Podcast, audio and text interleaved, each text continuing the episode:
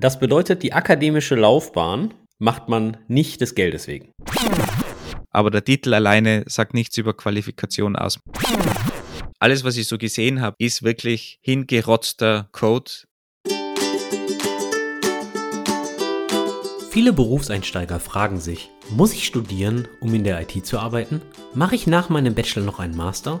Soll ich direkt weitermachen und den Doktortitel anstreben? Und speziell die letzte Frage hat mein Podcast-Co-Host öfter gestellt bekommen. Deswegen dreht sich diese Folge um das Thema Lohnt sich ein Doktortitel und was bedeutet es eigentlich, einen Doktortitel in der Informatik zu machen? Wolfgang stellt sich meinen Fragen und wir sprechen über Vorurteile über Doktoranden, warum ein Doktortitel immer so lange braucht, ob man Vor- oder Nachteile bei der Jobsuche hat, wie das ganze Thema Finanzen und Gehalt aussieht, was der akademische Spaß ist und für wen der Doktortitel eher nichts ist. Wir springen direkt rein. Viel Spaß. Wir starten diese Podcast-Episode einmal mit etwas, mit dem wir schon lange keine Podcast-Episode mehr gestartet haben, um die Stimmung etwas aufzulockern. Wie immer, ich habe zwei Flachwitze vorbereitet.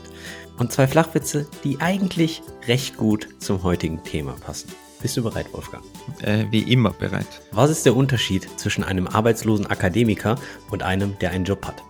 Der Arbeitslose sagt, einmal Currywurst mit Pommes. Der mit Job sagt, mach 3,50. Ein Klassiker, ja.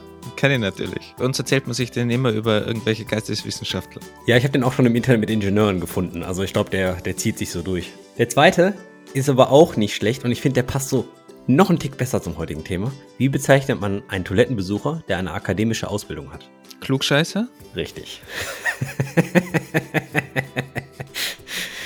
so flach kann es kommen. Und das ohne Vorbereitung, dass ich das äh, beide kenne. Worüber sprechen wir heute? Wir sprechen über, Achtung, Bildung.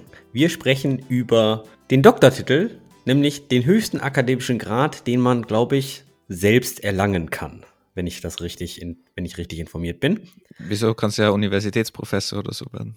Das kann man, glaube ich, aber nicht selbst erlangen, sondern dafür ist eine Habilitation notwendig und da wird man dazu ernannt, soviel ich weiß. So. Ich glaube nicht, dass da ein großer Unterschied dazwischen ist. Vielleicht ist da irgendwas Rechtliches. Habilitieren tust du ja trotzdem selber, aber vielleicht wirst du da ernannt. Das kann schon irgendwie sein. Aber ernannt wirst du zum Doktor wahrscheinlich auch. Egal. Regelmäßige Hörerinnen und Hörer dieses Podcasts wissen nämlich, dass ich als Bachelorand, aka Studienabbrecher, wie Wolfgangs Professor es immer genannt hat. Das hast du schon gesagt, mein Professor hat es immer gesagt. Ich sage das natürlich nie. Regelmäßige Hörerinnen und Hörer wissen, dass ich die Ehre habe, mit jemandem diesen Podcast zu machen, der den höchsten akademischen Grad besitzt.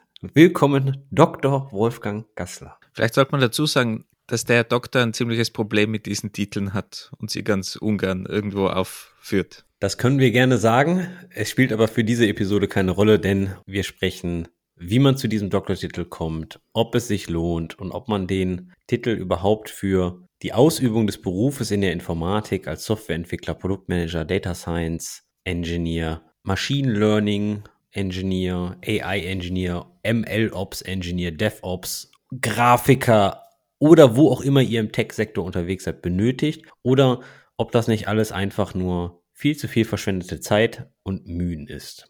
Und was man denn eigentlich alles so macht als Doktor? Also auf dem Weg in diese Wissenschaft. Ja, meine, meine Key-Frage ist eigentlich, und zu der kommen wir später natürlich hoffentlich auch, warum brauchen alle Doktoranden immer so lange?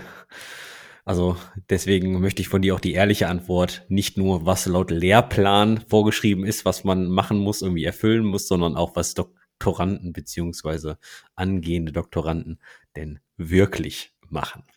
Aber fangen wir mal ganz vorne an. Ich habe mich zur Vorbereitung dieser Episode ein bisschen in den Doktortitel eingelesen und habe mich erstmal gefragt, wenn das der höchste akademische Grad ist, was kommt davor? Weil ich kann da nicht von 0 auf 100 einsteigen. Deswegen muss ich in der Regel nach dem Abitur beziehungsweise nach dem Fachabitur, so heißt es zumindest in Deutschland. Wie heißt das in Österreich? Matura. Matura, genau. Gibt es auch ein Fachabitur oder heißt das dann Fachmatura? Du meinst sowas, was dann so in einem Beruf auch ausbildet, aber gleichzeitig mit Matura? Also, dass du zum Beispiel irgendwie Maschinenbauer machst und noch die Matura. Ja, genau. Also, dass du so ein spezialisiertes Abitur machst. Sowas gibt es bei uns auch. Wenn, wenn du sowas hast, dann kannst du entweder an eine Universität oder an eine Fachhochschule. Es gibt auch diverse Konstellationen, wenn du N Jahre im Beruf bereits bist, dass du mit einem Eignungstest ohne Abitur auf eine Fachhochschule kommen kannst und da dann inzwischen deinen Bachelor-Abschluss machen kannst. Für den Bereich, in dem wir unterwegs sind, das bedeutet Informatik und, und Tech-Sektor, ist das in der Regel ein Bachelor of Science. Manche Fachbereiche gehen dann auch in den Bachelor of Arts. Früher hieß die ganze Sache dann in Deutschland zumindest Diplom. Das wurde dann durch den Bologna-Prozess in Europa vereinheitlicht auf Bachelor und Master. Wie hieß das Diplom früher in Österreich? Diplomstudium. Auch Diplom. Ich habe ja sogar den Diplom-Ingenieur, das war noch ein Diplomstudium. Genau, beim Diplom gab es dann natürlich noch diverse Spezialisierungen. Das ist, glaube ich, in dem Bologna-Prozess durch dieses Bachelor of Science, Bachelor of Arts, Bachelor of Laws und Co. abgebildet. Nach dem Bachelor hat man natürlich immer die Möglichkeit, in die Industrie zu gehen, beziehungsweise in den richtigen Beruf. Oder man sagt, man macht weiter, dann geht man zum Masterstudiengang. Meines Wissens nach kann man keinen Masterstudiengang anfangen, ohne einen Bachelor zu haben. Und wenn man dann diesen Masterstudiengang hat, dann kann man sich, glaube ich, bei einem Doktorvater für einen Doktortitel bewerben.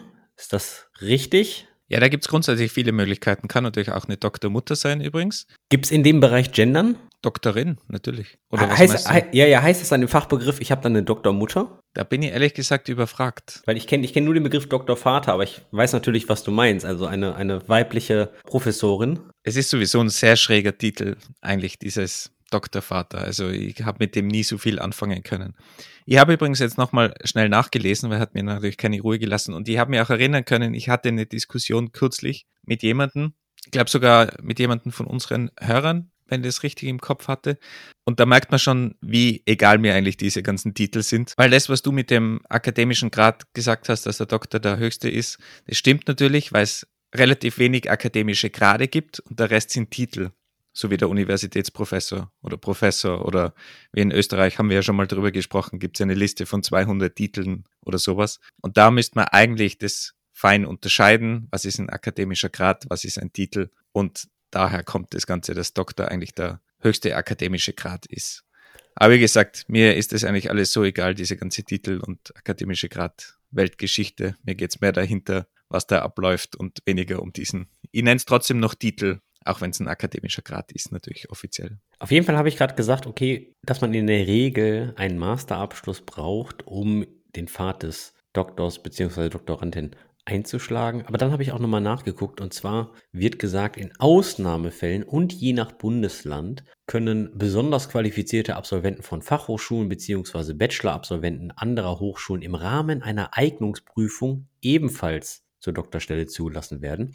Dies setzt jedoch meist zusätzlich zu erbringende Studienleistung auf Masterniveau voraus, die mehrere Semester umfassen können. Was dann das im Detail wieder heißt, weiß ich jetzt auch nicht. Aber was es besagt, theoretisch ist es möglich, mit einem Bachelorabschluss den Pfad zur Promotion einzuschlagen. Hast du sowas schon mal miterlebt? Es ist ganz allgemein eigentlich an der Uni so, dass sehr viel geregelt ist, aber auch sehr viel möglich ist. Und bei uns in Österreich geht ja immer irgendwas. Und es gibt natürlich ganz viele Ausnahmen und es läuft auch an jeder Uni leicht anders ab. Es gibt sogar innerhalb der Unis in allen Fachbereichen und so weiter Unterschiede. Also alles, was wir jetzt besprechen, ist natürlich nicht gültig irgendwie für ganz Europa, sondern da gibt es natürlich überall feine kleine Unterschiede. Aber im Großen und Ganzen ist es ähnlicher, als man denkt. Zumindest was ich mitbekommen habe mit Leuten, denen ich gesprochen habe, auch international. Natürlich gibt es, gerade wenn man in Amerika oder so in, in dem Bereich was macht, ist da schon großer Unterschied. Aber ich würde mal sagen, in Europa ist es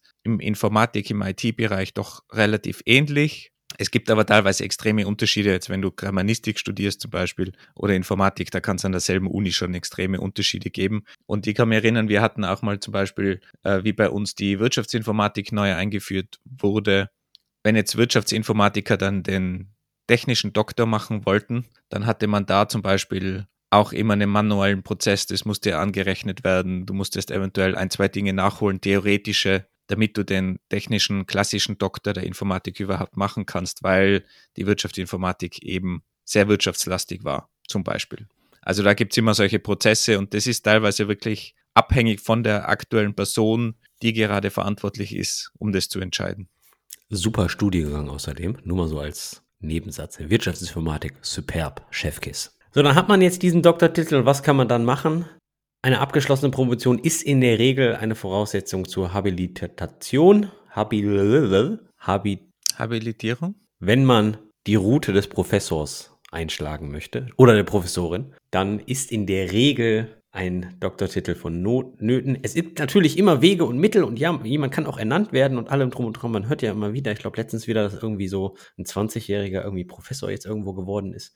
Diese Habilitierung ist übrigens auch so ein deutsches Phänomen, interessanterweise. Es gibt es in Europa in anderen Ländern kaum und wird daher auch immer weniger wichtig im deutschsprachigen Raum, weil du natürlich auch internationale Professorinnen anziehst und du kannst es nicht voraussetzen im internationalen Bereich und darum ist es zwar schon noch existent, aber meines Wissens wird es auch immer weniger wichtig in der Wissenschaft.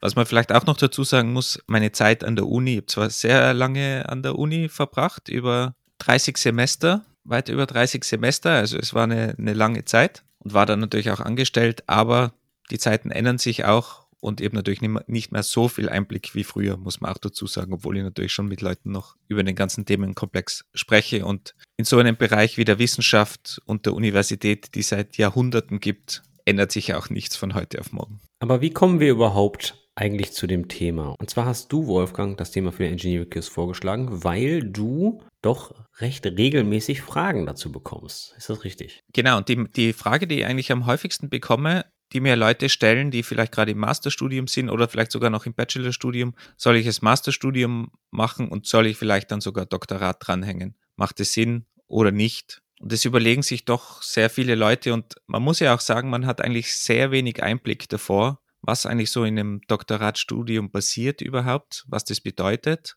Und auch ich hatte eigentlich null Ahnung. Mich hatte mein Professor damals reingequatscht in diesen Job und es hat interessant geklungen, aber ich hatte keine Ahnung, was das eigentlich bedeutet. Ich kann mich noch erinnern, als ich mein Bachelorstudium begonnen habe, dann gab es vorher immer so Informationsveranstaltungen, dass du dich, Achtung, informieren konntest. Gibt sowas vor dem Doktor nicht mehr? Glaube nicht. Auch da muss man wieder sagen, es ist so unterschiedlich. Jeder Professor, jede Professorin handhabt es ganz anders und alleine in jeder Forschungsgruppe, also zu jedem Full Prof, wie man so schön sagt, also ein, ein Full Prof hat meistens eine Forschungsgruppe, also Angestellte ist so wie ein kleines Forschungsteam, Forschungsgruppe auch oft.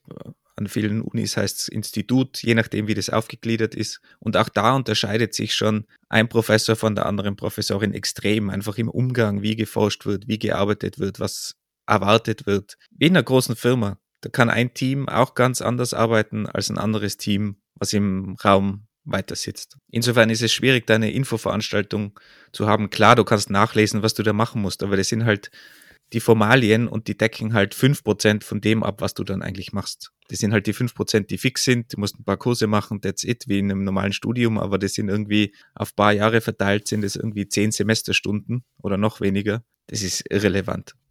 Fangen wir mal mit den Basissachen an. Ich habe jetzt meinen Master abgeschlossen. Glückwunsch für alle erfolgreichen Masterstudenten und Studentinnen. Studierende ist das Einfachste. Studierende, das in der Tat ist wirklich einfach. Und wie überall in der Welt geht es erstmal ums Geld.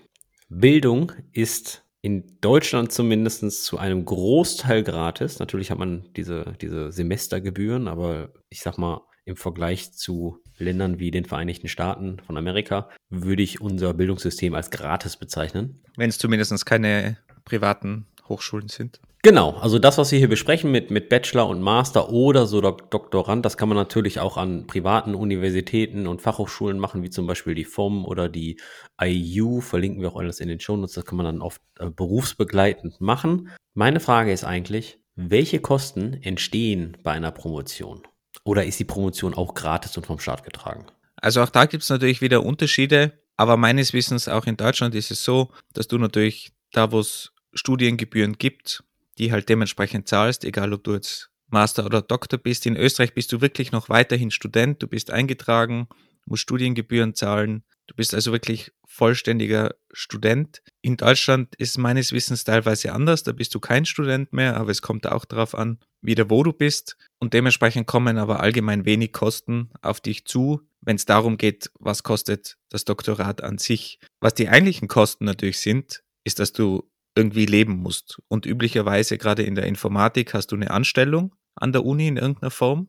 Aber gerade in anderen Studienrichtungen, wenn du irgendwas Geisteswissenschaftliches studierst und da einen Doktor machst, ist es ganz oft so, dass da keine Stellen zur Verfügung sind und du das selbst finanzieren musst, dir vielleicht irgendwelche Stipendien suchen musst. Also da gibt es Möglichkeiten natürlich, aber es ist viel, viel schwieriger als in der IT, wo du meistens sehr viel Projektgeld hast, sehr viel Drittmittelgeld, also Geld, das durch Forschungsprojekte, die eingereicht wurden bei irgendwelchen Forschungsfonds, verwendet werden kann für diverse Stellen und das sind ganz oft Doktoratstellen. Du hast gerade ein Stipendium angesprochen, nur noch mal zum Gleichziehen unseres Wissens. Ein Stipendium ist, ich bewerbe mich irgendwo, stelle meine Leistungen dar und diese Stiftung oder wer auch immer dieses Stipendium ausstellt, bewertet dann, okay, bin ich gut genug, um dieses Stipendium zu bekommen?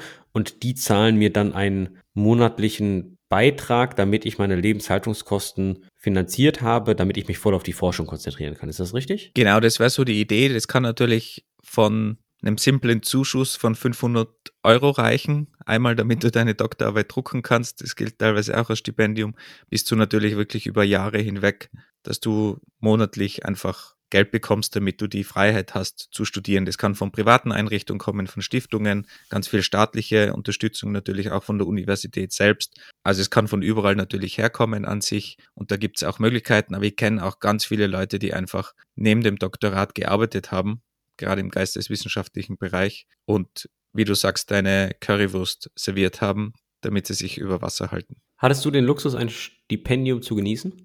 Ich hatte mal später ein, kleines Stipendium, aber ich hatte einfach den, den Vorteil, dass ich eine ganz normale Stelle bekommen habe, damals auf vier Jahre befristet. Das ist so die übliche Zeit in Österreich für eine klassische Stelle. In Deutschland ist es, glaube ich, in einem ähnlichen Umfang. Es gibt natürlich diese Industriedoktoren, nennt man das. Das heißt, es ist üblicherweise, dass die Firma, bei der du schon arbeitest, dir den Doktor bezahlt und du den in Zusammenarbeit mit einer Uni machst und eigentlich eher so beim Industrieunternehmen sitzt. Die sind üblicherweise kürzer angelegt. Also die sind in dem Bereich von drei Jahren meistens.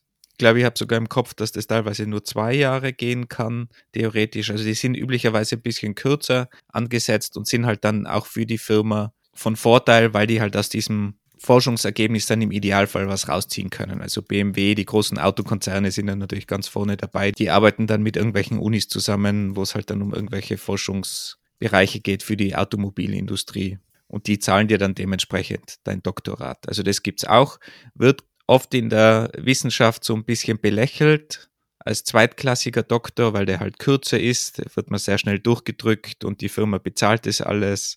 Also es wird immer so ein vor allem von der anderen Seite natürlich so ein bisschen belächelt als nicht so ernstzunehmender Doktor, weil viel Geld im Spiel ist, eine Firma dabei ist und meistens auch noch schneller durchgedrückt wird.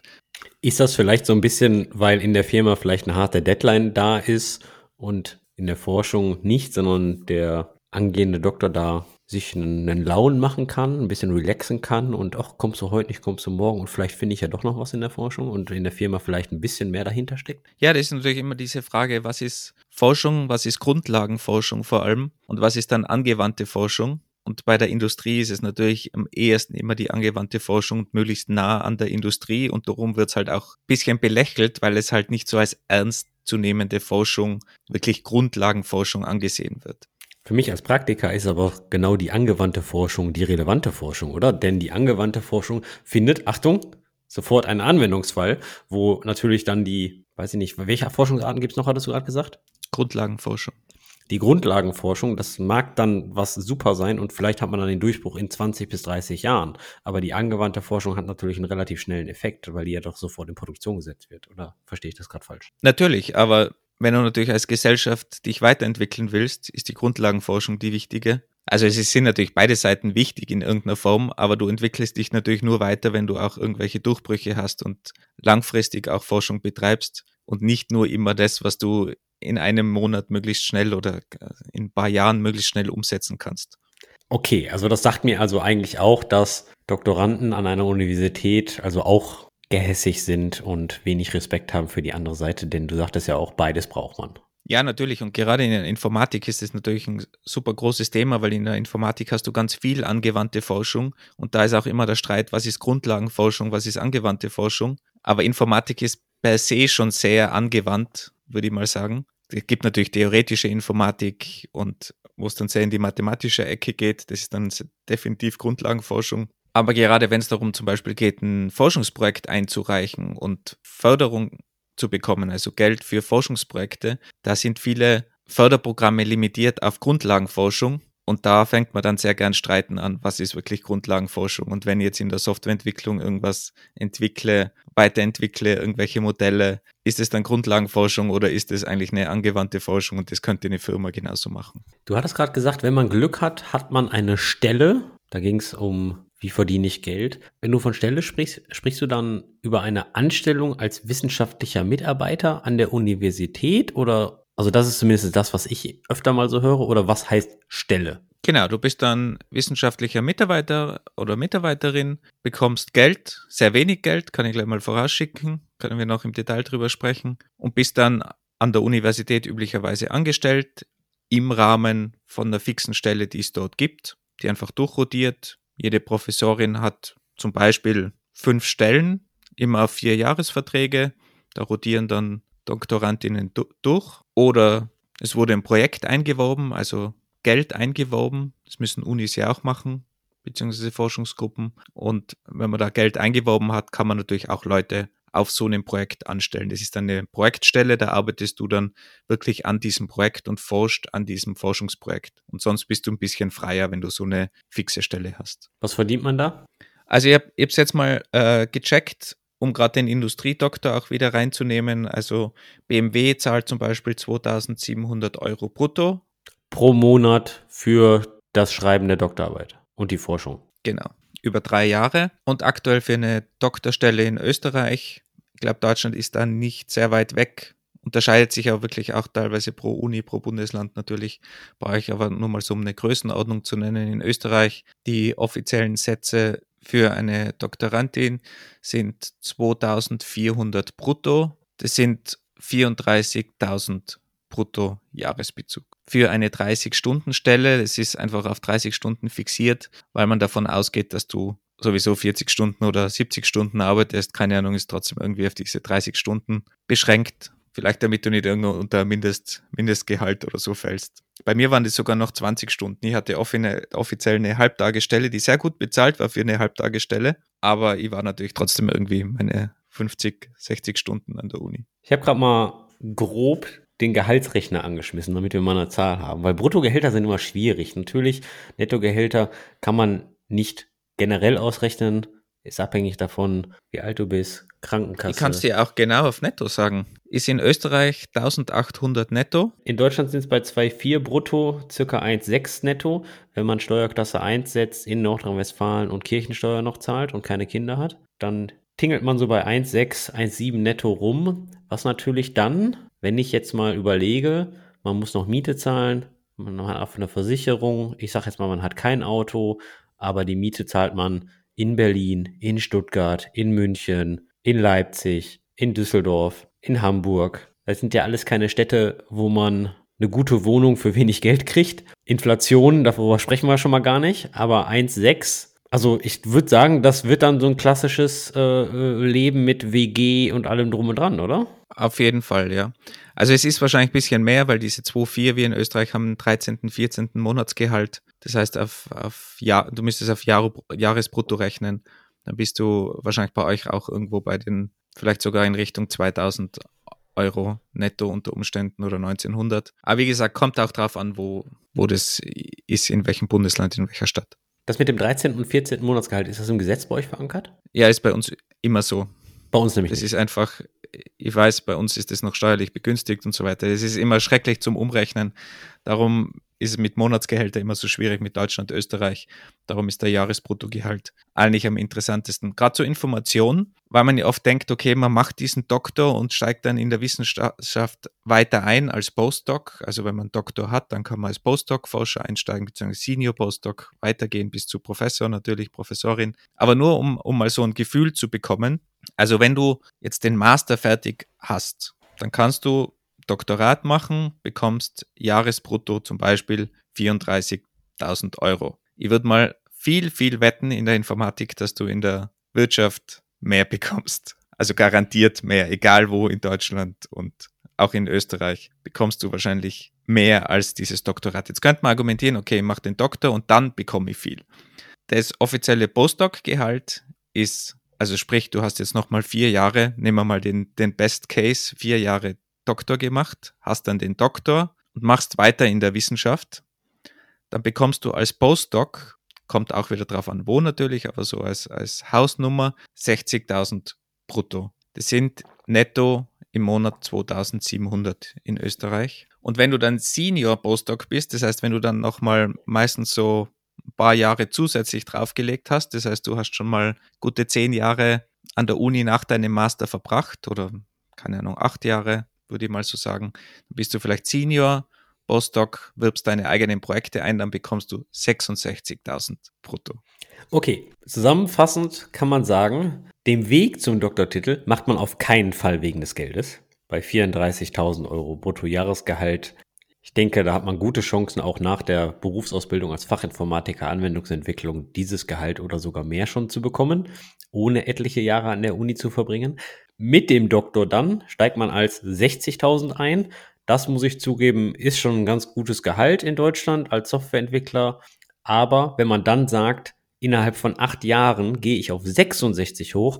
Da würde ich mich jetzt mal aus dem Fenster lehnen. Mit acht Jahren Berufserfahrung als Softwareentwickler solltest du in der Lage sein, eine höhere Gehaltssteigerung von 6000 brutto über acht Jahre hinzukriegen. Und es wird nach oben hin noch viel schlimmer. Wenn du dann habilitierst, steigst du um ein paar tausend Euro noch mehr, aber Bruttogehalt. Das okay, war's. das bedeutet, die akademische Laufbahn macht man nicht des Geldes wegen. Ich glaube, das kann immer so fixieren. Ja. Unabhängig davon, ob man jetzt mit dem Doktortitel an der Universität bleibt oder nicht. Aber da kommen wir, was der Doktortitel wert ist in der Industrie, da kommen wir dann gleich noch zu. Und du hast natürlich vielleicht noch auch dazu gesagt, gerade um das auch nochmal möglichst unattraktiv zu, zu, machen.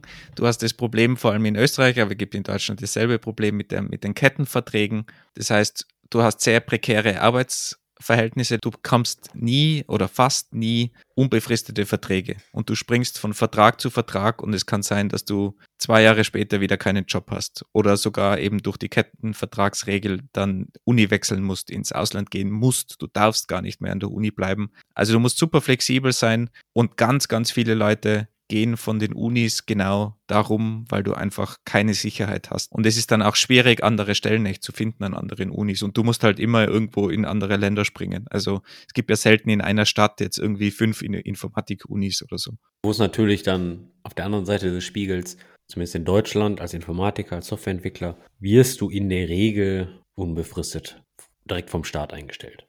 Genau. Und du hast die Sicherheit, dass du halt recht schnell auch innerhalb der Stadt oder so wechseln kannst. Also wenn du mal in die wissenschaftliche Karriere gehst, wird es halt auch schwieriger, weil deine Möglichkeiten einfach begrenzt sind, wo du überhaupt eine Stelle bekommen kannst. Also es ist eigentlich sehr unattraktiv, wenn es darum geht, um, um Sicherheit, Einkommen. Es hat dann andere Vorzüge. Wenn wir schon mal im Finanziellen sind, jetzt habe ich meinen Doktortitel und jetzt gehe ich raus in die Industrie, in private Firmen. Jetzt bewerbe ich mich. Ist der Doktortitel vorteilhaft, um initial beim Berufseinstieg, weil das ist es ja dann im Endeffekt, ein höheres Gehalt zu verhandeln. Habe ich wenigstens da einen Vorteil?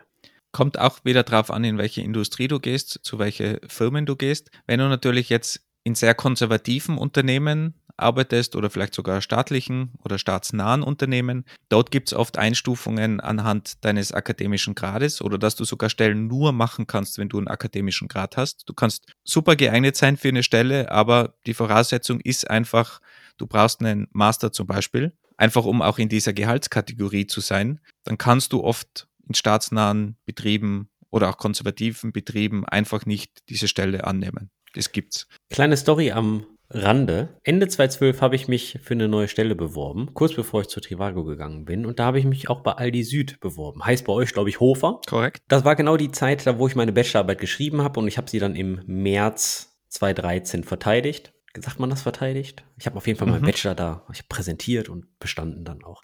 Auf jeden Fall habe ich eine Stelle für den 1.1.2013 gesucht das war so mein, mein, mein Wunschdatum. Und dann hatte ich ein Vorgespräch bei Aldi Süd. Hauptzentrale in Mülheim an der Ruhr. Wunderschöne Stadt, muss ich auch nochmal zugeben. Ist auch eine super interessante Firma, denn ich denke immer noch dieses Marketing-Statement mit dem Porsche zu Aldi ist wahr und die hatten auch super interessante IT-Projekte. Also alles, alles klasse. Auf jeden Fall hatte ich mich auf eine Stelle beworben, die einen akademischen Grad, einen Bachelor-Titel vorausgesetzt hat. Wie du gerade schon sagtest, konservative Firma. Wer mal die Story von den Albrecht-Brüdern gehört hat, weiß, dass sie relativ konservativ unterwegs waren. Dann wurde mir im Interview gesagt, Herr Grunwald, Sie sind auch für die Stelle qualifiziert, aber ich kann Ihnen die leider nicht geben. Habe ich nett nachgefragt, warum denn nicht? Warum ist das denn nicht möglich? Ja, Sie haben den akademischen Grad des Bachelor of Science noch nicht. Sage ich, okay, ich das Startdatum ist jetzt 1.1.2013. Mitte März verteidige ich die. Ich gehe mit hoher Wahrscheinlichkeit davon aus, dass ich den akademischen Grad des Bachelor of Science dann Ende März habe. Können Sie mir dann versprechen, dass ich die Stelle denn dann bekomme? Da wurde mir mit einem Nein geantwortet. Das fand ich dann schon sehr schade, weil er hat ja im Initialen gesagt, Sie sind dafür qualifiziert, Sie, Sie können den Job und so weiter. Der Wissensstand ist, ist ausreichend. Und das war dann unter anderem ein Grund, warum ich dann nicht zu Aldi Süd gegangen bin. Und da denke ich mir dann schon ab und zu stehen sich private Unternehmen dann ab und zu nicht im Weg. Auf der einen Seite verstehe ich natürlich Schema F, besonders bei der Anzahl der Bewerber, weil in irgendeiner Art und Weise muss man eine Einstiegsbarriere schaffen, ein vergleichbares Schema. Ich verstehe es schon irgendwie, aber auf der anderen Seite habe ich das Gefühl, sie stehen sich dann ein bisschen selbst im Weg. Sehe ich das falsch? Na, finde ich, finde ich auch und bin überhaupt kein Freund von diesem Hürden, die man da in den Weg legt. Und ganz oft ist es ja einfach historisch. Früher hat man behauptet, ja, damit du eben diese Zeit, die du gebraucht hast, um den Doktor zu machen, wieder aufzuholen, bekommst du ein höheres Gehalt. Aber das ist ja mittlerweile alles nicht mehr der Fall und viel flexibler, dieser ganze Arbeitsmarkt, dass man, dass man sich da, glaube ich, mehr, mehr selber ins Fleisch schneidet, als was einem das hilft, ganz klar.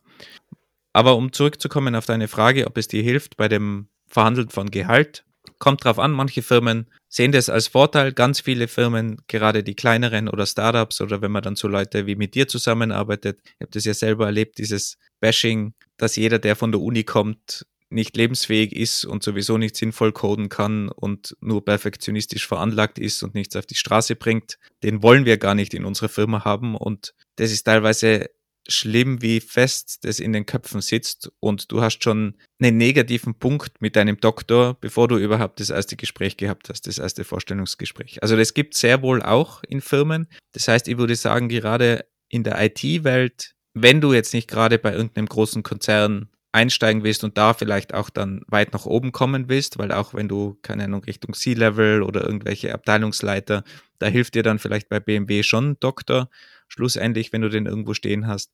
Also wenn du nicht in diese Ecke willst, sondern einfach irgendwie cooles Zeug machen willst und Startups, Grown-ups in dem Bereich arbeiten willst, dann hilft dir der Doktor jetzt rein von dem akademischen Grad her, von dem Titel, den du da im CV stehen hast, wahrscheinlich gar nichts. Außer du bist natürlich jetzt in der Data Science Ecke unterwegs, dann ist das natürlich schon nochmal eine andere Sache, weil da will man wahrscheinlich eher Wissenschaftler eigentlich schlussendlich haben, wenn du wirklich an, an Modellen arbeitest und an AI, also nicht nur die Anwendung, sondern wirklich dann tiefer gehst, da will man dann vielleicht eher diesen Typ von Wissenschaftler oder Wissenschaftlerin eigentlich haben, die an diesen Problemen arbeitet.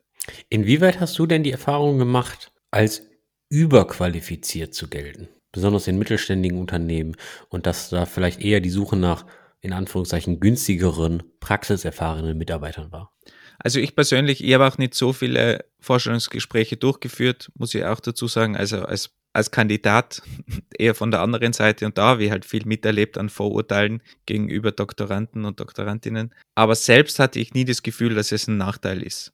Aber man hört schon die eine oder andere Frage in diese Richtung. Aber bei mir war es halt immer leicht, dadurch ich immer Freelancer parallel war, viele Projekte umgesetzt hat, habe, da hatte ich nie dieses Argumentationsproblem. Und wahrscheinlich geht es auch ganz vielen Leuten so, die den Informatikdoktor machen, dass die nebenbei gewisse andere Projekte haben, schon vielleicht bei irgendeiner Firma gearbeitet haben, während dem Masterstudium Erfahrung haben, Erfahrung sammeln und Umständen auch Erfahrung sammeln müssen, weil sie einfach sich das Studium irgendwie finanzieren müssen. Aber wenn man jetzt gar keine Erfahrung hat und nur den Doktor gemacht hat, könnte mir schon vorstellen, dass man da schlechtere Karten hat in ganz vielen Interviews und bei ganz vielen Firmen. In, in, inwieweit siehst du das denn als vorteilhaft an, einen Doktortitel zu besitzen, um schneller in eine höhere Managementposition zu kommen? Denn wenn ich mir oft die Vorstände, die Aufsichtsräte oder die C-Level-Positionen von Firmen ansehe, dann ist das recht üblich, dass mindestens einer oder zwei dieser Personen einen Doktortitel vorne rantragen. Wie gesagt, umso konservativer die Firma und umso höher du dort willst, umso hilfreicher ist dir ja wahrscheinlich auch der Doktortitel, ja. Jetzt haben wir ein bisschen über Geld gesprochen, über die Dauer. Und jetzt hattest du auch schon so, so hämisch gesagt, ja, in der Industrie, Da dauert das ja alles nur drei Jahre. So, und ich höre so im, im, im Umgangston immer, eine Promotion dauert im Schnitt fünf Jahre. Meine Frage, was dauert da so lange? Was machen angehende Doktoranden und Doktorandinnen fünf bis, Wolfgang, ich, wie viele Jahre hast du studiert? Wie viele Jahre hast du für deinen Doktortitel gebraucht? Ich glaube, die war zweistellig, die Jahresanzahl, oder? Ja, war ganz niedrig, zweistellig, also nur zehn Jahre. Was macht man so lange? Du darfst bitte ehrlich antworten. Wie viel Jahre von diesen fünf bis zehn Jahren ist Prokrastinieren oder das Leben genießen? Ich, ich frage das jetzt so hämisch. Also ich meine, ihr, ihr bringt super cooles Zeug auf die Straße, gar keine Frage. Und ich denke auch, all diese Forschung ist jetzt gerade in diesem AI-Hype vielleicht alles zusammengekommen. Dennoch lache ich. Also ich, ich grinse zumindestens. Und das musst du mir ein bisschen gönnen. Also diese Frage stellt man sich ja sehr oft, vor allem wenn man dann irgendwie 50 Stunden an der Uni verbringt oder so. Wobei, wie gesagt, ich habe halt nebenbei auch immer gefreelanced, damals auch. Also es hat sich natürlich sehr vermischt bei mir. Diese 60 Stunden waren nicht nur rein an der Uni. Und offiziell hatte ich ja nur einen 20-Stunden-Job eigentlich. Du machst natürlich neben deinem Doktor, je nachdem, was du für eine Stelle hast, auch ganz andere Dinge. Du unterrichtest an der Uni, du machst Lehre. Ich habe zum Beispiel ein MySQL-Buch geschrieben, nebenbei noch, was auch viel Zeit ge gekostet hat. Schau mal, das MySQL-Buch hast du aber für dich geschrieben und das war jetzt keine Vorgabe von der Universität oder ähnliches. Also das war das natürlich war, war das ein reines Pro Privatprojekt an sich, aber das kostet natürlich auch Zeit und wenn du die Flexibilität hast, nutzt du die vielleicht auch aus. Du hast übrigens auch nicht an allen Unis diese Flexibilität. Manche sind da extrem hart mit den Deadlines und da musst du einfach viel, viel schneller sein. Also da, da ist Österreich vielleicht auch ein bisschen lockerer, ganz allgemein. Und du brauchst natürlich auch den, den richtigen Professor, Professorin, Betreuerin, die auch fein mit dem ist und nicht so pusht. Dann hatte ich noch einen Spezialfall, mein Professor hatte die Forschungsgruppe ganz frisch aufgebaut in Innsbruck und hatte keine Postdocs. Also die Postdocs sind ja die erfahrenen Wissenschaftler, wenn man sie so nennen will. Und üblicherweise ist das so das, das Mittelfeld. Und die haben auch wieder eigene Doktorandinnen. Also du hast da so eine Art Hierarchie, wobei es da weniger um die Hierarchie geht, sondern dass du halt mehrere Forschungsbereiche hast und die betreuen dann auch wieder Doktorandinnen, diese Postdocs. Und da der die Forschungsgruppe aufgebaut hat und dem ein Postdoc abgesprungen ist, hat es keine Postdocs gegeben. Und die Postdocs übernehmen normal auch sehr viel Lehrtätigkeit, Vorlesungen machen und so weiter. Jetzt hat es bei uns keine Postdocs gegeben und wir Doktorandinnen haben dann diese Aufgaben auch teilweise mit übernehmen müssen. Also wir haben Vorlesungen gemacht, was man normal gar nie machen kann in, in dieser Position. Also es war auch ein Glück, aber es hat natürlich auch extrem viel Zeit gebraucht, Zeit gefressen. Wir haben geholfen beim Aufbau von dem ganzen Institut oder dieser Forschungsgruppe. Wir haben Öffentlichkeitsarbeit gemacht. Wir haben irgendwelche Events auch organisiert, wo es darum gegangen ist, wie man Kindern von sechs bis zehn Jahren irgendwie die Uni näher bringt, irgendwelche Tage der offenen Tür und so.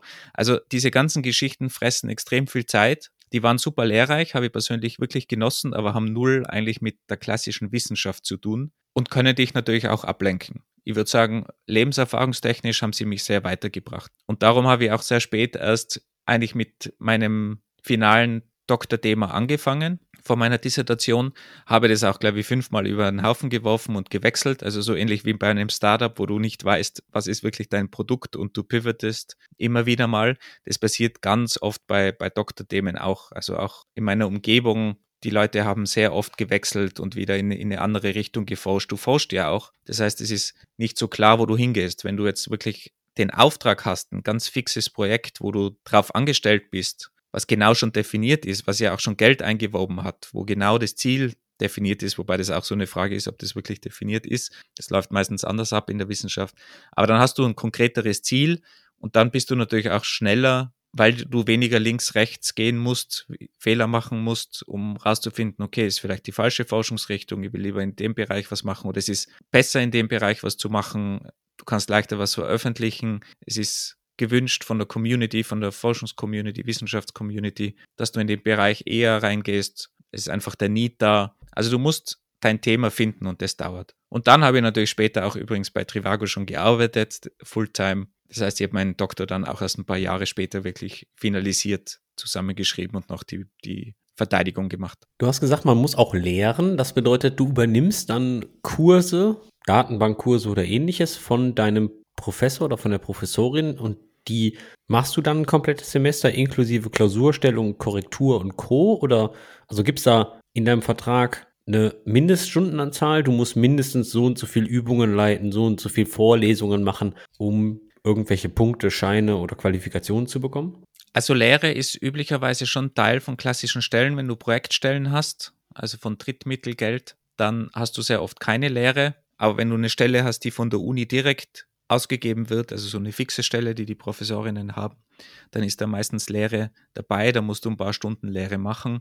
Das sind üblicherweise Übungen, die sind auch vorbereitet. Das ist schon alles definiert. Aber in unserem Fall haben wir auch teilweise ganze Vorlesungen dann übernehmen müssen, vor allem später. Teilweise auch konzipieren, Klausuren mitkorrigieren war sowieso immer ein Thema. Du hilfst ja auch, du, du hilfst im Institut. Also du hast schon gewisse andere Tätigkeiten, die auch teilweise im Vertrag festgelegt sind. Nicht so hoch, wie wir sie damals in meiner Gruppe gemacht haben, muss man auch dazu sagen. Es war alles freiwillig, aber es ist halt so ein Geben und Nehmen und was dir auch Spaß macht. Und mir hat es halt auch Spaß gemacht, mit einem riesigen Bällebad Sechsjährigen zu erklären, wie Google funktioniert, indem sie in dem Bällebad eine bunte Kugel suchen und Google spielen. Oh, dazu würde ich gerne mal eine Podcast-Episode machen, so Explain Me Like I'm Five mäßig mit dir, wie du mir das erklärst. Das wird, glaube ich, ziemlich viele Leute interessieren. Es war der volle Renner. Wir hatten da sogar einen österreichischen Preis gewonnen für Öffentlichkeitsarbeit, beziehungsweise wie man die Jugend an die Uni-Themen heranführt. Jetzt sagtest du, man verbringt auch sehr viel Zeit, sein Thema zu finden. Da redest du natürlich vom Thema der Doktorarbeit, die am Ende der ganzen Zeit rauspurzelt. Ich habe mal gehört, dass man innerhalb einer Doktorarbeit immer etwas Neues machen muss. Also, also wirklich etwas Neues erforschen muss, beziehungsweise dass da was Neues, was noch nicht bekannt ist, rauspurzelt. Ist das korrekt? Das ist eigentlich korrekt, ja. Ich sage eigentlich, weil es gibt natürlich auch andere Bereiche, gerade Jus ist so ein Thema oder wie heißt es bei euch, Jura? Jura, Jus habe ich noch nie gehört. Es ist, Jus ist glaube ich nur die Mehrzahl von, von Jura, wenn ich das, bin kein Lateiner.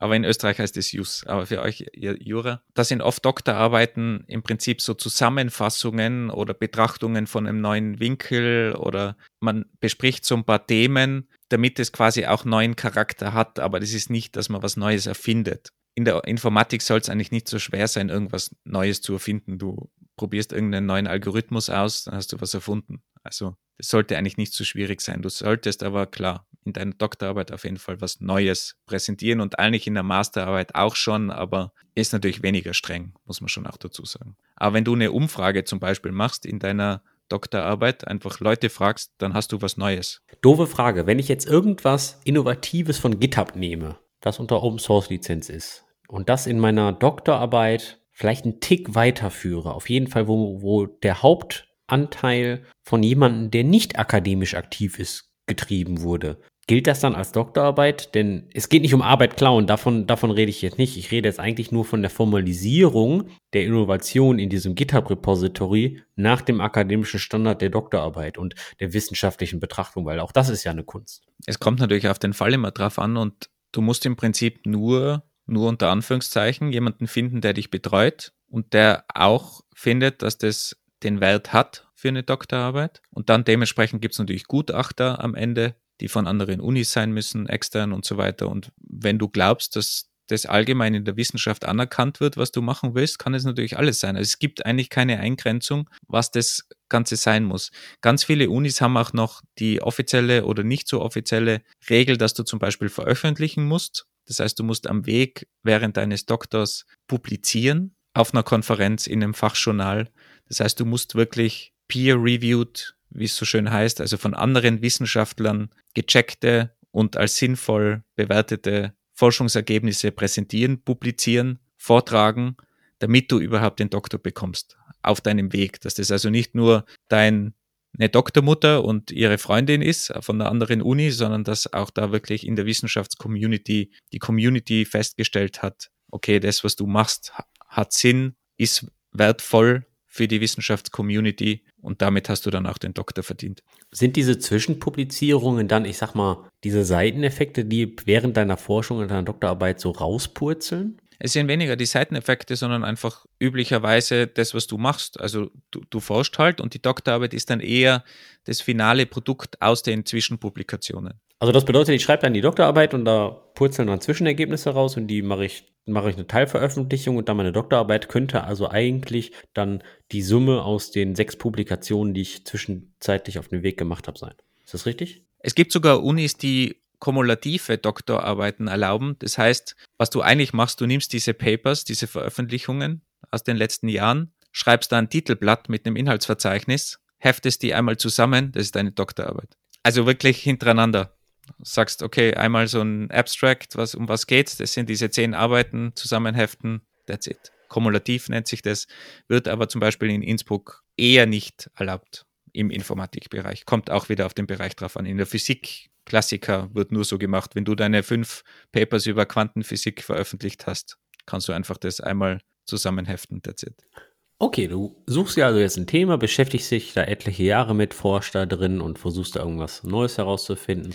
Also vielleicht, um das auch, auch nochmal zu erklären, du forschst da etliche Jahre. Das ist nicht so, dass man da Jahre sich hinsetzt und dann eine ein Resultat veröffentlicht, sondern das ist schon iterativ. Also das, das hat schon was Agiles. Du musst ja auch veröffentlichen im Idealfall. Das heißt, du hast ein paar Veröffentlichungen pro Jahr im Idealfall. Okay, was vielleicht viel ist für einen, für einen Doktoranden jetzt, aber du arbeitest ja auch mit anderen zusammen. Das heißt, üblicherweise hat man da mehrere Namen auf so einer Publikation. Da gibt es einen Hauptautor, Autorin und dann viele, die mithelfen am Rande, die Input geben, die was durchlesen. Also du arbeitest da schon in der Gruppe, vielleicht sogar an dem gleichen Thema du arbeitest iterativ dran, du probierst zu veröffentlichen, wirst vielleicht nicht angenommen, das heißt, du bekommst ein Review, die sagen, ja, das ist zwar ein interessantes Thema, aber nicht so interessant oder du hast irgendwelche formalen Fehler, dann gehst du wieder zurück an den, an den Schreibtisch, arbeitest weiter, verbesserst es, reichst es wieder ein, dann wird es vielleicht akzeptiert, dann sagst du, okay, arbeite schon an den nächsten Themen, wieder um, an einer Verbesserung von dem Algorithmus zum Beispiel. Und so gehst du schrittweise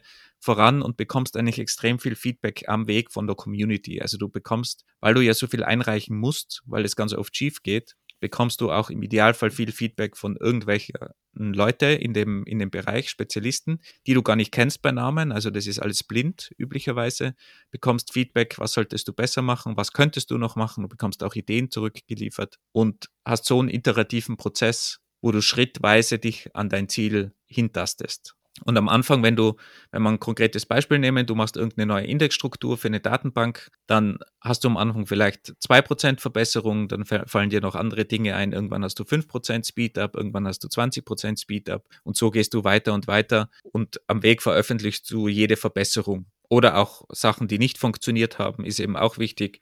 Du vergleichst verschiedene Algorithmen, du vergleichst dich mit anderen Algorithmen am Markt und so geht man schrittweise eben weiter. Also es ist nicht so was Klassisches, wie man oft so im Kopf hat. Man fängt da studieren an, setzt sich in eine dunkle Kammer, arbeitet allein fünf Jahre an irgendwas und dann hat man eine Veröffentlichung, die Doktorarbeit. Ist in der Informatik auf keinen Fall so. Ist Teamwork und viel Feedback. Man muss ja auch mal ganz kurz sagen, Forschung heißt ja nicht immer etwas Neues zu erschaffen, sondern vielleicht auch etwas Existierendes zu beweisen, beziehungsweise zu beweisen, dass dies nicht möglich ist oder ähnliches. Also oder sogar falsch ist, gibt es genau, ja auch oft. Also es gibt Papers, die sagen einfach, das stimmt nicht, was da veröffentlicht wurde, das ist einfach Bullshit und das geht alles nicht. Gibt's genau, ja also ein negatives Ergebnis ist auch ein Erfolg in der Hinsicht. Ja, das wird immer gern gesagt, aber in der Realität kannst du negative Ergebnisse nicht veröffentlichen. Das wird zwar immer so gesagt in der Wissenschaft und man will das eigentlich auch irgendwie machen, aber ihr habt es noch nie irgendwo erlebt, dass wenn du äh, etwas einreichst, wo du nur negative Ergebnisse hast, dass es akzeptiert wird. Du brauchst ein gutes, du kannst dann sagen, hey, am Weg hatte ich zehn negative, das ist okay, aber eigentlich interessiert sich jeder nur, was da Positives rausgekommen ist und was funktioniert hat. Ist es denn auch üblich, dass sich das Thema, was du dir am Anfang aussuchst, was du gefunden hast, über die Zeit, in der du dich mit diesem Thema beschäftigst, dann auch ändert? Ja, natürlich. Wie, wie ich am Anfang gesagt hat, man, man ändert es ständig und du hast ja auch kein konkretes Thema, wo du sagst, okay, du willst jetzt genau das machen, sondern du bist ja meistens in einem Bereich unterwegs, zusammen mit deiner Betreuerin, keine Ahnung, zum Beispiel eben Indizes in Hauptspeicherdatenbanken, womöglich noch spezieller unten. Und dann arbeitest du in dem Bereich, probierst mal Sachen aus, probierst andere Sachen aus, merkst, okay, da funktioniert was, gehe vielleicht tiefer in dem Bereich, wo es funktioniert, diese Indexstruktur, diese neue, die irgendwie Cashline-Optimierung macht, funktioniert besser. Schaut mal da mal tiefer rein, probiert es zu veröffentlichen, schaut, ob das andere weltweit schon mal gemacht haben ob das eben akzeptiert wird und wirklich neu ist oder nicht. Und so tastet man sich da langsam vor. Es ist ja nicht so, dass man sagt, okay, meine Doktorarbeit wird dieser Spezialalgorithmus und ich arbeite jetzt fünf Jahre genau daran, weil ich will, dass am Schluss diese 20% Performance Impact auftauchen. Das bringt mich zu der Frage, ist ein Doktor nur etwas für Leute, die eine starke Spezialisierung anstreben oder auch etwas für T-Shape-Personen beziehungsweise Generalisten und Generalistinnen? Weil es gibt ja Leute, die positionieren sich aktiv als Jack of all Trades, was offen gesprochen 95 Prozent des Markts, denke ich, abdeckt. Und dann gibt es natürlich die Spezialisten, die bei diversen Anwendungsfällen gerufen werden, aber nicht jede Firma benötigt dies. Kann man nicht so sagen, kommt wirklich darauf an, in welchem Umfeld du die Doktorarbeit machst und wie du persönlich drauf bist. Ich würde mich eher als Generalist sehen und ich hatte immer das Gefühl, dass es eigentlich extrem hilfreich ist, wenn du auf Konferenzen bist. Du hörst extrem viele Themen. Du kannst mit super vielen interessanten Leuten sprechen, vielen Wissenschaftlerinnen in deinem Umfeld, auch von anderen Forschungsgruppen. Wenn neben dir in dem Büro einfach jemand an irgendwelchen Roboterarmen bastelt, dann sprichst du natürlich mit dem auch. Und da habe ich eigentlich viel gelernt, einfach mit anderen Wissenschaftlerinnen über Sachen zu, zu sprechen aber wenn du dich natürlich auf ein Thema eingraben willst, funktioniert das genau so. Also ich glaube, das ist beides möglich, je nachdem, wie deine Persönlichkeit ist und wie dein Umfeld vor allem das erlaubt, weil es gibt natürlich auch Betreuerinnen, die einfach sagen, okay, wir sind ganz hart in einem Thema und du sollst auch nur in dem Thema sein und am besten keine Lehre machen und die Lehre ist sowieso böse und machen nur genau dieses Problem, was ich mir überlegt habe. Also das gibt schon auch. Es gibt die Betreuerinnen, die dir viel Freiheit lassen, was unter Umständen schwierig ist, aber es gibt natürlich auch Leute, die dich sehr auf ein Thema in die Tiefe fokussieren lassen und dich auch micromanagen, würde ich mal sagen, wobei das eher selten der Fall ist an der Uni, muss man schon sagen. Also die meisten sind eher so absolut laissez-faire und such dir mal deine Themen. Natürlich ein bisschen Steuerung ist gut, aber üblicherweise hast du schon sehr viele Freiheiten und das ist ja der große Vorteil an der Uni. Und darum akzeptieren ja viele dieses Gehalt, weil sie einfach wirklich an neuen Themen forschen können, die absolute Freiheit haben. Muss ja auch da sein, diese Freiheit, sonst kannst du ja nichts Neues erfinden, innovativ sein. Das braucht natürlich Zeit, aber diese Freiheit bekommst du natürlich an der Uni und da wirst du selten irgendwie in die Schranken gewiesen oder hast harte Deadlines oder sowas. Also das sind maximal Deadlines, dass du irgendwo was einreichen musst zu einer Konferenz. Das sind natürlich harte Deadlines, wenn du das willst, aber im schlimmsten Fall verpasst du das natürlich. Auf Wikipedia steht folgender Satz. Durch die Promotion wird dem Kandidaten die Fähigkeit zum selbstständigen wissenschaftlichen Arbeiten bescheinigt. In der Praxis ist es ja so, dass wissenschaftliches Arbeiten oft nicht gewünscht wird, dass die Analyse-Paralyse, dass man kontinuierlich analysiert und mehr analysiert, mehr analysiert, dass das gar nicht gewünscht ist, sondern eher so der Hang zum Get the shit done. Mach dir mal die Hände dreckig und leg einfach los. Natürlich mit einem gewissen Grad an Planung. Meine Frage ist, wie relevant ist der Doktortitel eigentlich in der heutigen Zeit noch, wo jeder sich etwas über YouTube und Co. selbst beibringen kann und dann die Aktion und den Outcome wirklich treiben kann, ohne den großen Bass zum wissenschaftlichen Arbeiten vorne dran zu hängen. Also wie relevant ist das wissenschaftliche, selbstständige Arbeiten im Endeffekt an der Praxis in einem Industrieunternehmen, in einer Firma mit Profitabsichten noch? Was, wo ich mal von ausgehe, die meisten Firmen drunter fallen.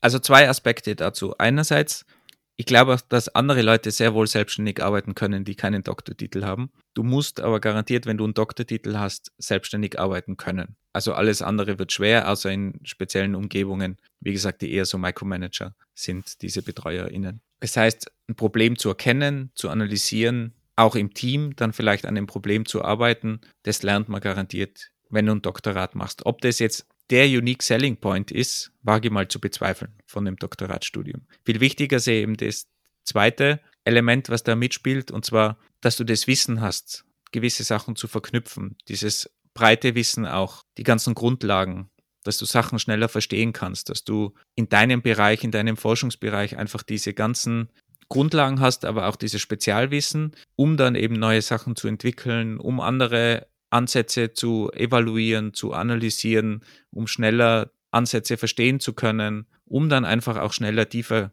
gehen zu können und vielleicht Dinge weiterentwickeln zu können. Und diese Fähigkeiten sind meiner Meinung nach viel, viel wichtiger, die man, die man da lernt. Also einfach, wie ist dieses wissenschaftliche Arbeiten, dieses Forschen, wie macht man das und wie kann man denn überhaupt was Neues, Innovatives erfinden, wenn man es so nennen will. Und wenn ich natürlich im AI-Bereich zum Beispiel unterwegs bin, dann muss ich da halt vielleicht auch dementsprechend innovativ sein. Aber auch wenn ich jetzt an einer Hardcore-Datenbank arbeite, tief unten bei den Indexstrukturen, dann muss ich halt einfach auch wissen, wie arbeitet die Wissenschaft, wie kann ich andere Papers lesen, wie kann ich Veröffentlichungen lesen von anderen Indexstrukturen, wie kann ich die auch evaluieren, analysieren, dass ich die einordnen kann, um dann meine eigene Datenbank zum Beispiel weiterzuentwickeln zu entwickeln. Wenn ich jetzt eine Webseite programmiere, einfach werde ich dieses Spezialwissen nicht brauchen. Ganz klar. Und da sind vielleicht dann andere Dinge wichtiger, die in einem Unternehmen eher lerne, wie man agil in dem Team, in einem klassischen Unternehmen arbeitet, um möglichst schnell was auf die Straße zu bringen. Aber weil du auch das mit dem auf die Straße bringen angesprochen hast, dass das irgendwie nicht so in der Wissenschaft drin ist. Und genau das ist, glaube ich, das Problem mit dem Bias, den viele haben, die nicht in der Wissenschaft mal waren und ich kann es nur immer wieder sagen, alles, was ich so gesehen habe in dem Bereich von Doktorandinnen oder überhaupt in der Wissenschaft, ist wirklich hingerotzter Code, der möglichst schnell irgendwas macht, was man zeigen will.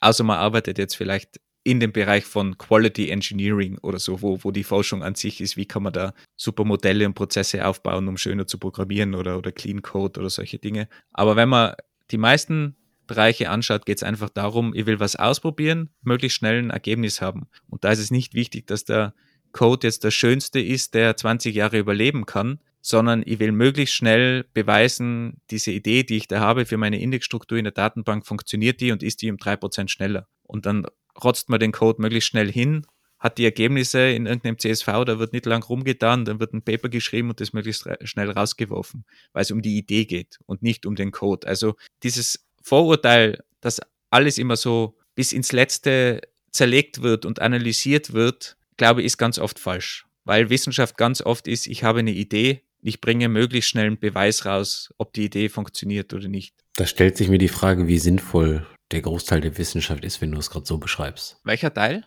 Naja, wenn es einfach nur ist, ich habe eine Idee und rotze dann irgendwas hin, um zu gucken, dass ich was veröffentlicht habe, so hört sich das für mich an. Ja, richtig. Das ist, ähm, finde ich auf, auf jeden Fall auch ähm, in Ordnung und eine agile Herangehensweise. Du willst ja eine Idee möglichst schnell überprüfen oder widerlegen. So MVP-Charakter. Du hast eine Idee, programmierst es möglichst schnell, damit du überprüfen kannst, ist es auch wirklich schneller, dein Index für diese Datenbank, dein verbesserter Index. Und wenn du bewiesen hast, dass das so ist, dann ist es gut, weil dann wird irgendwann Oracle oder eine Datenbankfirma kommen und das sauber bei ihnen implementieren. Aber warum solltest du irgendeinen Algorithmus für einen Test möglichst schön sauber implementieren, nur um zu zeigen, dass deine Idee funktioniert? Das ist ja die Herangehensweise auch in, in Startups, würde ich mal sagen. Du hast eine Idee, eine Hypothese und willst die widerlegen oder beweisen, dass sie funktioniert. Und das machst du in der Wissenschaft eigentlich tagtäglich. Und da ist Qualität nicht wichtig. Da sind wir wieder bei dem Bereich, dass viele sagen, okay, die Leute, die von der Uni kommen, können nicht schön coden.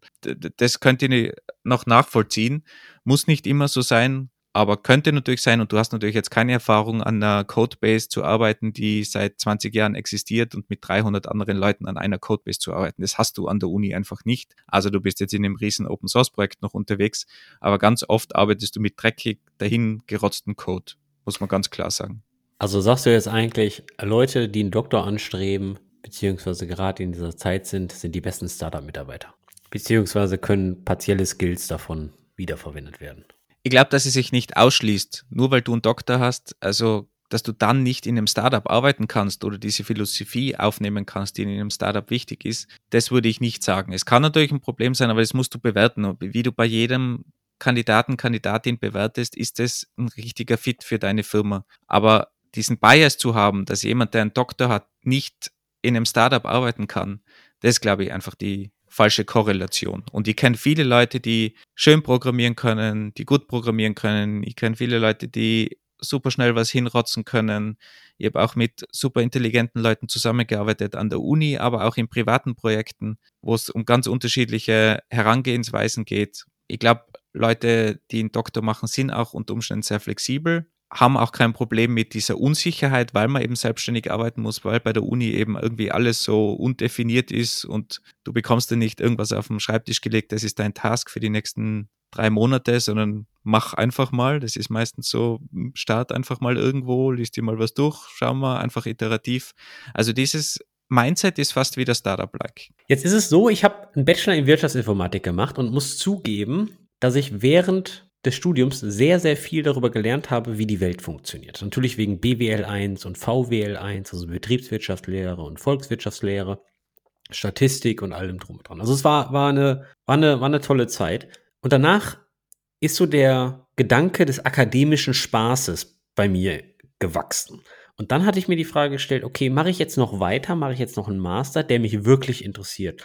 IT-Security, von mir ist auch Wirtschaftsinformatik, als Master of Science und so weiter. Aufgrund des akademischen Spaßes und nicht aufgrund der möglichen Karrierepfade danach. Meine Frage ist jetzt eigentlich, würdest du empfehlen, einen Doktortitel anzustreben aufgrund des akademischen Spaßes? Ich glaube sogar, dass der akademische Spaß der einzige Grund sein darf, weil Geld kann es nicht sein. Aussicht auf einen besseren Job kann es eigentlich auch nicht sein. Das heißt, eigentlich musst du Spaß haben an diesem wissenschaftlichen Arbeiten, an dem selbstständigen Arbeiten, neue Dinge zu ergründen, innovativ zu sein, die Freiheit zu haben, die Freiheit zu schätzen auch, die du hast an der Uni. Und du musst wahrscheinlich großes Interesse an dem Bereich an sich haben. Also sei es jetzt ein spezialisierter oder ein allgemeiner Bereich. Ich kann es nur als Beispiel nennen, um, um vielleicht die Freiheit auch so ein bisschen zu erklären. Ich habe ja in der Forschungsgruppe Datenbanken gearbeitet damals und, und den Doktor gemacht und dann in Recommender Systems, was so ein bisschen verwandt ist eigentlich zu der Datenbankwelt. Aber da sieht man schon, wie breit so Themen auch sind. Und eine der interessantesten Bachelorarbeiten, die ich zum Beispiel betreut habe und auf die Beine gestellt habe, war mit einem Kollegen zusammen, der in der Roboterforschungsgruppe Institut war. Und wir haben eine Bachelorarbeit gemacht, gemeinsam betreut, von einem System für unsere Kaffeemaschine am Institut weil wir da so eine Strichliste hatten. Kaffee ist nicht gratis an der Uni übrigens. Also man verdient nicht nur wenig, man bekommt auch keinen kostenlosen Kaffee üblicherweise. Und wir wollten diese Striche, Strichliste ersetzen, dass man so Striche macht bei seinem Namen, wenn man Kaffee trinkt. Und haben ein System gebaut mit einem Raspberry Pi, glaube ich, war es, wenn ich mich richtig erinnere, oder vielleicht war es ein anderer Minicomputer damals, haben da mit einem Board die direkt die Kaffeemaschine angebunden, haben zuerst rausgelesen, wie diese Schnittstelle wirklich funktioniert. Das war ein seri serieller Anschluss, der aber gar kein serieller Anschluss war, da waren irgendwo 60 Volt drauf. Das heißt, wir haben die Dinge ausgemessen, zusammen mit dem Studenten oder der Student besser gesagt. Ähm, die gesamte Entwicklung in C von der Anbindung von dieser Kaffeemaschine, dann mit einem RFID-Reader, weil wir alle RFID-Schlüssel hatten, dann mit einem kompletten Web-Verwaltungssystem dazu, mit einer Anbindung zu dem internen Authentifizierungssystem von der Uni, damit man sich dann auch einloggen kann mit seinen User-Daten uniweit, dann seinen Schlüssel auch dementsprechend hinterlegen kann kann. Und jedes Mal, wenn man den Schlüssel dann auf dieses Kästchen legt, hat man dann einen Kaffee rausbekommen aus der Kaffeemaschine. Das wurde automatisch verbucht. Man hatte Statistiken, man hatte institutsweite Rankings, wer trinkt am meisten Kaffee, in welchem Monat und so weiter. Und das war eine der genialsten Bachelorarbeiten, die ich betreut habe. Null wissenschaftlicher Charakter, würde ich mal sagen. Super Bachelorstudent übrigens, super spaßiges, themenübergreifendes Forschungsthema übergreifende Bachelorarbeit mit meinem Kollegen. Hat mir null gebracht für meinen Doktor, hat aber das ganze Institut viel Spaß gemacht, weil die konnten Kaffee trinken und ich habe extrem viel dabei gelernt, hatte super viel Spaß. Und das ist die Freiheit, die man hat an der Uni, die man nutzen kann, die man auch nutzen sollte. Aber wenn man nicht jemand ist, der diesen Spaß darin sieht, sowas zu machen. Also ist natürlich jetzt ein Extremfall, du kannst auch in deinem Spezialforschungsbereich so viel Freiheit ausleben. Aber du hast üblicherweise diese Freiheit und nur wenn dir das Spaß macht, dann solltest du meiner Meinung nach einen, einen Doktortitel machen. Alternativ könntest du natürlich auch zu deinem lokalen Hackerspace vom Chaos Computer Club gehen, oder? Denn solche Projekte werden da mit hoher Wahrscheinlichkeit jeden Tag gemacht. Natürlich, also das sollte auch nicht die Standardarbeit an der Uni zu sein, aber ich wollte nur damit darstellen, dass dir da keiner reinredet. Du kannst da einfach so Arbeiten machen. Du kannst auch Bachelorarbeiten üblicherweise einfach ausschreiben, die relativ frei sind, um mal was auszuprobieren. Im Idealfall macht man das natürlich im eigenen Forschungsbereich, ist schon klar. Sonst, vor allem wenn man nicht zehn Jahre brauchen will für einen Doktor, dann macht man das vielleicht fokussierter. Aber du hast grundsätzlich die Freiheiten an der Uni. Und die, das musst du auch wollen. Und das hat halt wenig damit zu tun, jetzt wirklich ein produktives Produkt auf den Markt zu bringen, wo du dann echte User hast, üblicherweise. Jetzt ist es natürlich so, dass nicht jeder die finanzielle Freiheit oder die Lebenssituation hat, nochmal vier, fünf, sechs Jahre an eine Universität zu verbringen. Naja, du bekommst ja nur üblicherweise schon eben gezahlt und hast eine Stelle. Aber wenn dir das natürlich zu wenig ist, wenn dir deine, keine Ahnung, 1900 Euro, 2000 Euro zu wenig sind, dann solltest du natürlich in die Wirtschaft gehen. Ja. Wie, wie realistisch siehst du das denn, einen Doktortitel, wenn ich jetzt zum Beispiel einen Master hätte, neben dem Beruf zu machen? Ich glaube, wenn du keine Unterstützung von deiner Firma bekommst und die Freiheiten von deiner Firma, ist es sehr, sehr schwierig. Du kannst es natürlich schon machen, aber ich glaube, es ist hart und wird, glaube ich, auch nicht gern gesehen und es ist schwierig, wahrscheinlich eine Betreuerin zu finden, wenn du einfach so selbstfinanziert, freies Thema, weil die Betreuerinnen wollen ja üblicherweise auch was davon haben. Das ist ja meistens in deren Forschungsbereich. Die stehen ja auch auf den Papers mit oben für die Veröffentlichungen, weil die müssen beweisen, dass sie Veröffentlichungen haben, damit sie Geld bekommen. Da gibt's interne Rankings. Also das ist ja eine schwierige Sache. Insofern könnte ich mir das sehr schwer vorstellen. Aber ist natürlich möglich wo ein Wille dein Weg. Würdest du selbst nochmal den Doktortitel anstreben? Hättest du jetzt nochmal die Wahl? Auf jeden Fall, weil ich extrem viel gelernt habe, weil es viel Spaß gemacht hat. Ich würde vielleicht versuchen, diese zehn Jahre ein bisschen zu kürzen. Aber wie gesagt, ich habe viel erlebt von der Steuerung der Kaffeemaschine über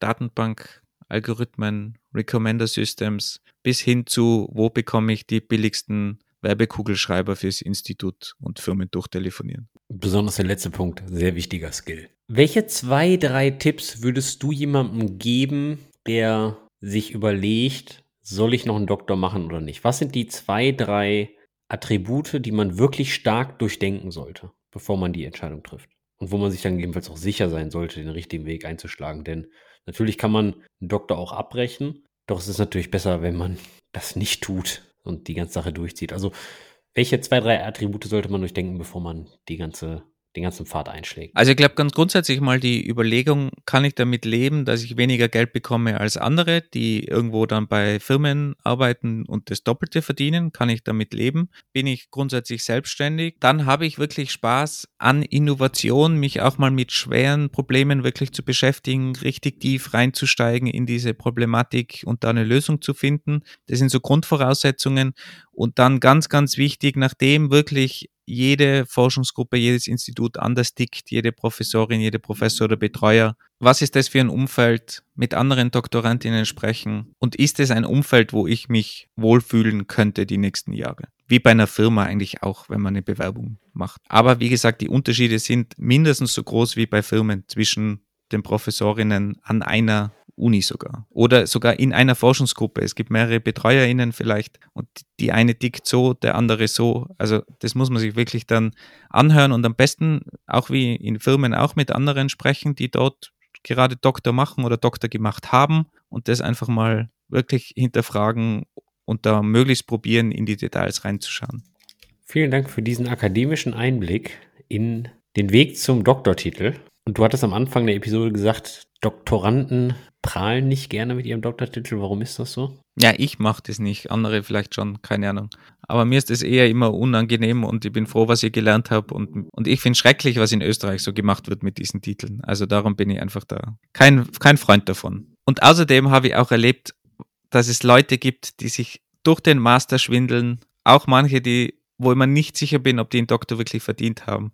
Das heißt, der Titel alleine zählt meiner Meinung nach nichts, auch wenn es beim Großteil natürlich passt und okay ist. Aber der Titel alleine sagt nichts über Qualifikation aus, meiner Meinung nach. Es kann nur ein Datenpunkt sein. Das bedeutet, ich kann mich auch durch den Doktor schwindeln? Schwindeln ist vielleicht jetzt übertrieben, aber es gibt natürlich bessere und schlechtere. Und du hast auch ein Notenspektrum von 1 bis 5 in Österreich und alles bis 4 ist bestanden. Und selten fragt dir jemand nach, was du für eine Note hattest bei deiner Verteidigung. Da gehen wir dann mal nicht weiter darauf ein die ganzen Themen wie Ghostwriting und Co. und Plagiate lassen wir jetzt einfach mal weg. Oh, da sind wir auch Spezialisten in Tirol. Vielen lieben Dank, Dr. Wolfgang Gassler, für diesen Einblick in die Welt der Universitäten, Doktorandinnen und Doktoranden sowie auf dem steinigen Weg dorthin. Aber auch den sehr spaßigen Weg dorthin. Also ich kann es auch nur jedem empfehlen, der irgendwie einen Sinn dahinter sieht. Es macht wirklich Spaß. Ja, das musst du ja jetzt sagen, sonst. Ja, man kann die Welt schon von ändern. Kann man aber auch woanders. Also Open Source ist zum Beispiel auch eine gute Möglichkeit, die Welt zu verändern. Wenn ihr jetzt Lust habt, doch mal noch, eine, doch noch mal eine akademische Laufbahn einzuschlagen, informiert euch mal in eurem Landkreis, Stadtkreis, an eurer Universität oder vielleicht ist es auch andersrum eine Möglichkeit. Überlegt euch, in welchem Fachsegment ihr euren Doktor machen wollt und schaut, wo interessante Lehrschüler sind, falls ihr noch mal einen Umzug in Betracht ziehen wollt. Wir hoffen, wir konnten euch ein wenig Einblicke in die Welt des Doktortitels geben. Als Zusammenfassung würde ich sagen, wer Karriere machen möchte, beziehungsweise wer ein ordentliches Gehalt verdienen will, der braucht keinen Doktortitel. Der muss die ganzen Jahre Zeit nicht investieren. Wer den sogenannten akademischen Spaß erleben möchte, für den mag das mit hoher Wahrscheinlichkeit eine mögliche Route sein. Oder einfach auch nur mal ausprobieren will. Sind ja nur ein paar Jahre. Ist ja okay. Was sind schon vier Jahre in deiner ganzen Karriere? Meines Erachtens nach kann man aber auch noch eine ganze Menge über YouTube und Co. alleine lernen. Von daher kommt immer ganz drauf an, was für Ambitionen ihr habt. Das war's von uns für diese Woche. Bis zum nächsten Mal. Tschüss. Ciao.